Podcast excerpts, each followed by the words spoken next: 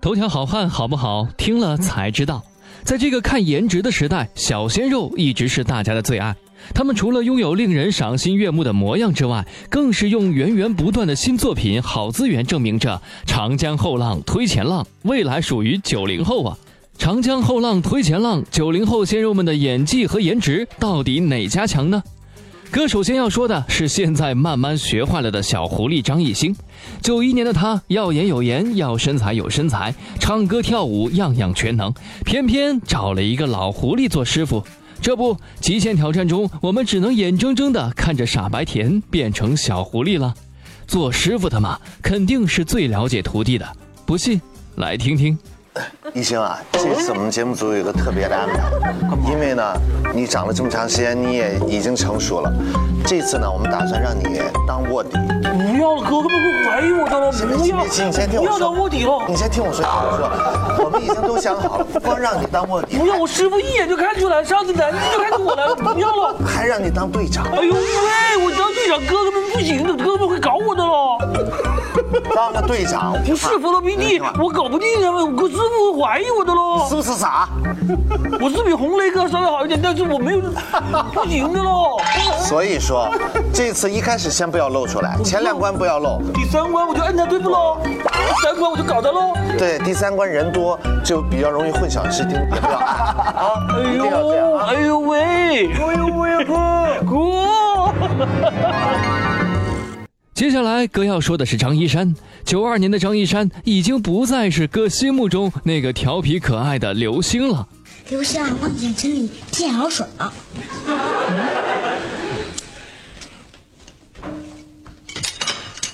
怎么了？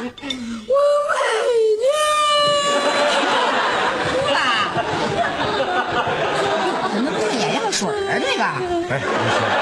我们剧院的演员啊，一般用的都是甘油。嗯。鳄鱼的眼泪。我要吃饭，我要吃饭，我要吃饭。来来来来，干嘛呀你？这鸡腿啊，有可能不太熟，我让他鉴定鉴定。行，这个包子我吃不了，给你。啊？怎么没馅儿啊？现在却偏偏变成了这个样子。我跟你说，你可得小心点儿，这个大兄弟好凶，好凶啊！哎，你怎么开的车？你问我怎么开的车？你倒车撞到我车上了！哎，你别嚷啊！你在我后面，是你追尾，你把我追了，你还跟我嚷，小子，你想耍赖是不是？这么多人都看着呢，看看看看着怎么了？啊啊！你追尾了你呀？你还瞪眼？你瞪什么？你瞪你啊？啊是是我把人家车给撞了。那那那，管他呢，反正我们已经讹他了，就叫他拿钱。哎，拿钱来，不啰嗦。掏钱，掏钱，赔钱。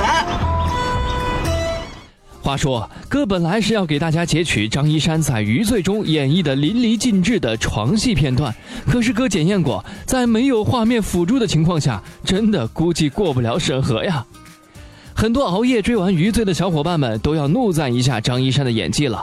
顶着童星光环的小流星，长大后依然浑身是戏。当年说过的不当奶油小生，要做硬汉，现在也实现了。他塑造的余罪，善良、真诚、义气、忠诚，尽管也有点像个小流氓或者老司机，可不管是小鲜肉还是小腊肉，好吃就行。接下来要说的是刘昊然，一九九七年出生的刘昊然，最近也是给我们带来了不错的作品，《唐人街探案》、《最好的我们》等等等等。没办法，面对一个鲜衣怒马的白衣少年，任何人都会控制不住洪荒之力，舔屏不止的好吗？更何况他还打得了最炫篮球风，玩得了最萌身高差，完美的就像是上天的恩赐。九七年的小鲜肉真的是水灵的不行，但是别急，还有更小的。九九年的吴磊可是俘获了众多姐姐阿姨的心哦。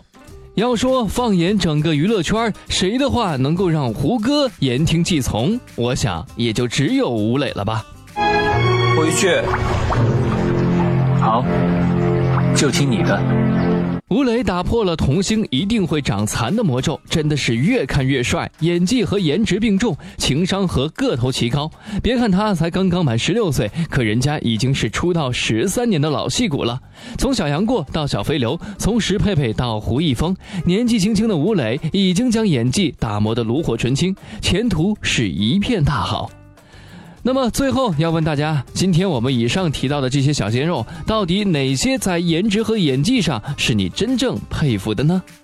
好了，以上就是本期节目的全部内容。想要了解更多内容，可以关注我们的公众微信账号“男朋友 FM Boys FM”。我们下期节目再见。